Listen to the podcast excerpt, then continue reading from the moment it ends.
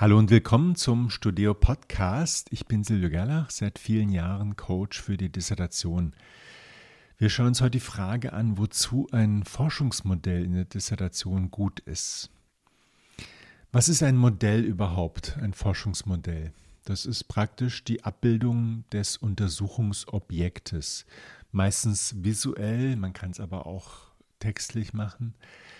Es sind die Begriffe, und die Beziehungen zwischen den Begriffen. Ein Beispiel ist ein Kommunikationsmodell, Sender und Empfänger, links der Sender, rechts der Empfänger. Die beiden haben jeweils bestimmte Interessen, Kompetenzen, Sprachbeherrschung, Absichten, Ziele. Und es lassen sich in so einem Kommunikationsmodell viele Aspekte darstellen, Inhalte, die Beziehung, die Macht zwischen den beiden, Manipulation, das erinnert an Schulz von Thun, miteinander reden, der nutzt Kommunikationsmodelle. Wobei helfen Modelle? Sie helfen dabei, den Fokus zu finden. Der Fokus als die präzise Forschungsfrage. Was will ich rausfinden? Dazu muss ich wissen, was wissen wir und was wissen wir nicht. Und das lässt sich gut in einem Modell abbilden. Ja, also es gibt den Bereich, wo wir Bescheid wissen, was auch mit Studien untermauert wird. Und dann haben wir mehrere Stellen, wo Lücken sind. Forschungslücken, Wissenslücken. Zum Beispiel über Manipulationstechniken, die Wirkungsweise von bestimmten Techniken bei bestimmten Leuten in bestimmten Situationen. Das könnte so eine Forschungslücke sein. Ein Modell hilft dann auch beim Planen, beim Organisieren. Ich kann an dieser Lücke dann erkennen, was für Info Informationen brauche ich und woher kriege ich die und wie bekomme ich die und wie analysiere ich die, wie bereite ich die auf und wie kann ich dann daraus Erkenntnisse gewinnen. Dann das Modell ist ein wunderbares Koordinatensystem für die Literatur. Du kannst mit einem visuellen Modell, mit den ganzen Elementen, die Studien sehr gut einordnen. Du siehst, womit sich die Studien beschäftigt haben. Und das lässt sich dann in diesem Modell verorten. Und das hat eben den Vorteil, dass du neue Quellen sehr leicht einordnen kannst. Und das hilft dir, den Überblick zu behalten. Ein weiterer großer Vorteil von Modellen, du kannst dich über die Modelle mit anderen abstimmen. Also mit den Betreuenden, mit Kollegen, mit Organisationen.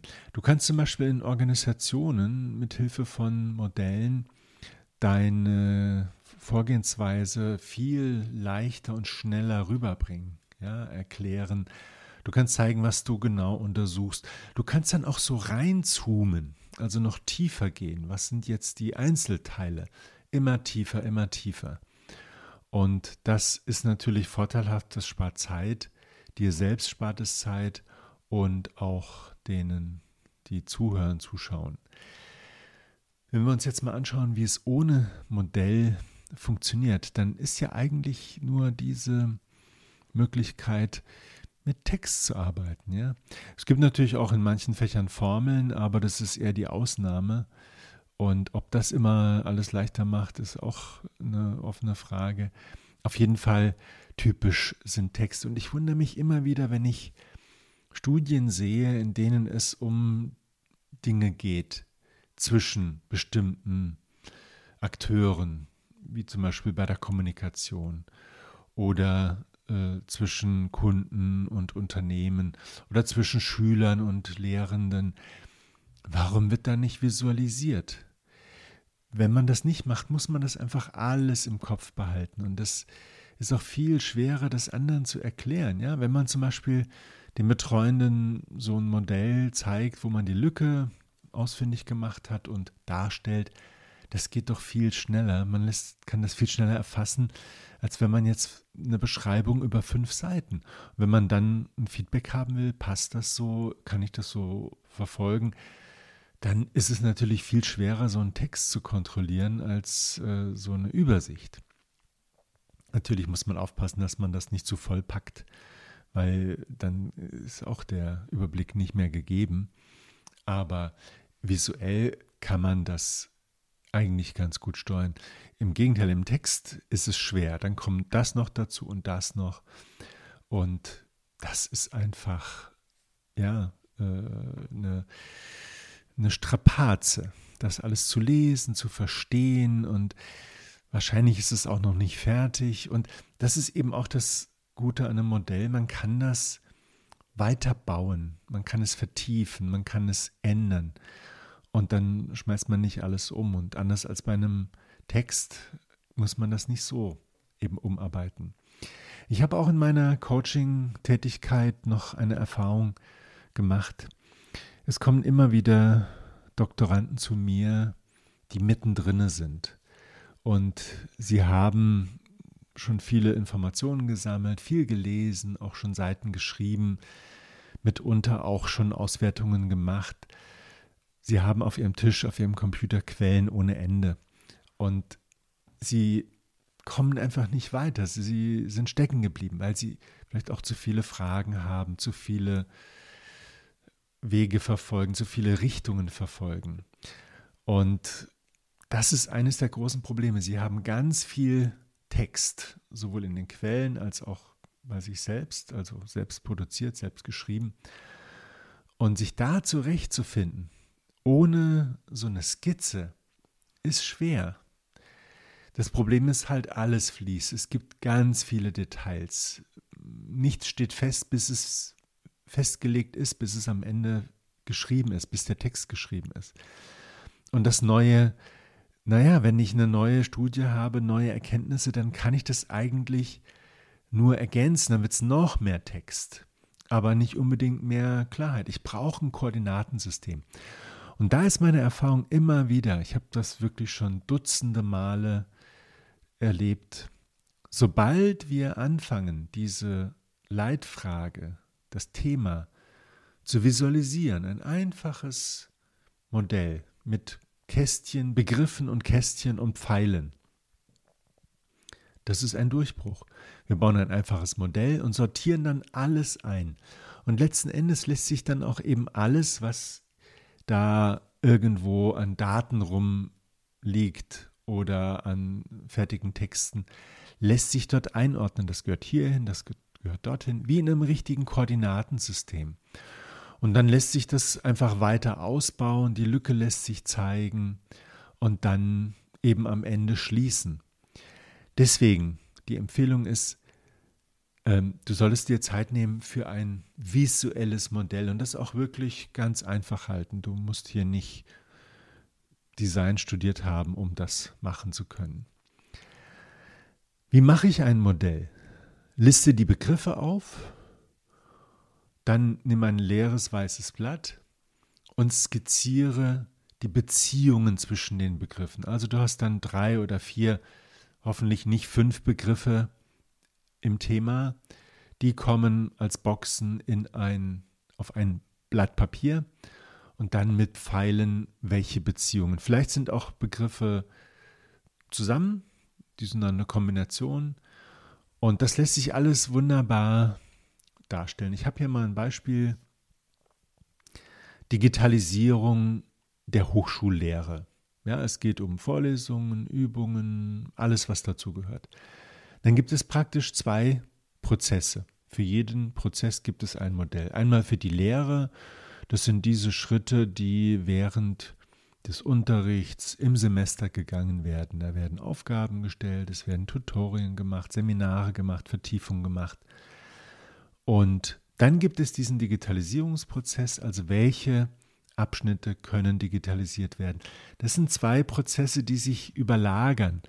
Und dann kann ich aber in diese beiden Prozesse alles einordnen, was wichtig ist. Diese Inhalte, die Dokumente, die Geräte, die Apps, Softwareprogramme, die Lehrenden, die Studierenden, die Aktivitäten, die Schulungen, die Medienkompetenz, die rechtlichen Fragen. Ja, wenn ich Prüfungen halte und das digital veranstalte, dann muss ich natürlich mehr aufpassen, dass das mit rechten Dingen zugeht. Und wenn ich das alles in einem Text schreibe, also diese beiden Dinge einfach nur im Detail beschreiben will, da bin ich schnell bei 10, 20 Seiten. Und das zu lesen, es dauert. Das zu behalten, das dauert noch länger. Da gibt es ja auch Statistiken, wie viel behalte ich von einem gelesenen Text. Wenn ich das als Bild sehe, ist das ganz was anderes.